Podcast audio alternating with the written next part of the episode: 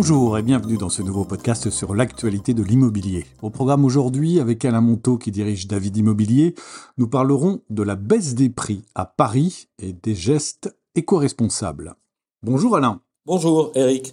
La baisse des prix de l'immobilier est confirmée pour 2022 à Paris et en Île-de-France. Elle se prolonge a priori en janvier 2023 et on parle même d'une baisse sous la barre des 10 000 euros le mètre carré pour 2023. Est-ce que vous pouvez nous en dire plus? Pour la Chambre des notaires du Grand Paris, les prix d'immobilier à Paris se sont érodés ces trois dernières années. Selon l'indice base bien, les prix y ont baissé de 2,5% entre fin 2020 et fin 2022. Alors qu'en Ile-de-France, les prix ont continué à augmenter, mais en décélérant à 1,7% en 2022 au lieu de 2,7% en 2021. Aussi, à Paris, à fin janvier 2023, avec 10 233 euros le mètre carré selon meilleurs agents, le prix moyen du mètre carré frôle désormais la barre des 10 000 euros. Au rythme actuel, nous devrions passer la barre des 10 000 euros, le mètre carré de moyenne à Paris, au cours du premier semestre 2023.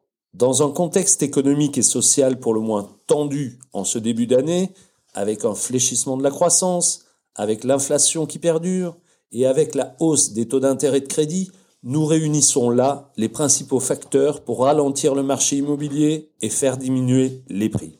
Sur le terrain, nous constatons déjà l'allongement des délais de vente. Pour un appartement familial, par exemple, selon les mesures de Yann Porte, nous sommes passés d'un délai de vente moyen de 56 jours début 2022 à un délai moyen de 78 jours fin 2022 et début 2023.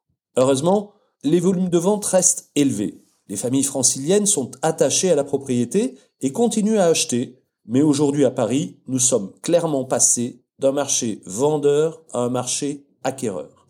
Pour 2023, le logement bénéficie encore pleinement de la confiance des ménages au regard d'autres investissements. La pierre reste une valeur refuge. De plus, nous ne sommes qu'en février et chaque année, nous observons un redémarrage de la saison immobilière après les vacances scolaires d'hiver.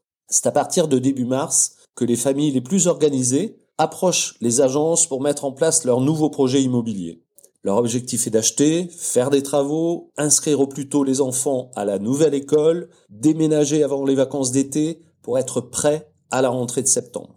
En bref, pour moi, cette année, si votre acquisition est soumise à la revente d'un bien, avec le marché immobilier devenu acquéreur, il sera particulièrement important de bien connaître la valeur du bien que vous mettez en vente avant de vous lancer dans votre projet d'acquisition. Une estimation précise de votre bien par deux ou trois agences de quartier sera sécurisante pour éviter d'établir votre projet sur des bases erronées.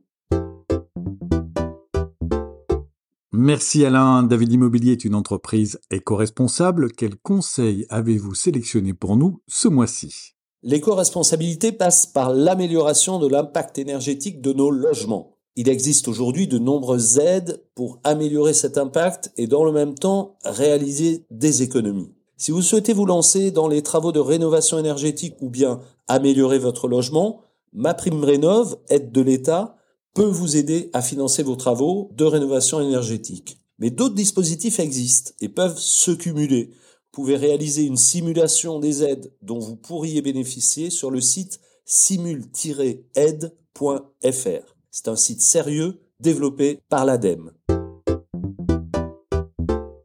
Merci Alain de ces informations. Merci à tous pour votre fidélité tous les mois d'écouter ce podcast. N'hésitez pas à nous laisser vos questions, vos interrogations sur le site de davidimmobilier.com.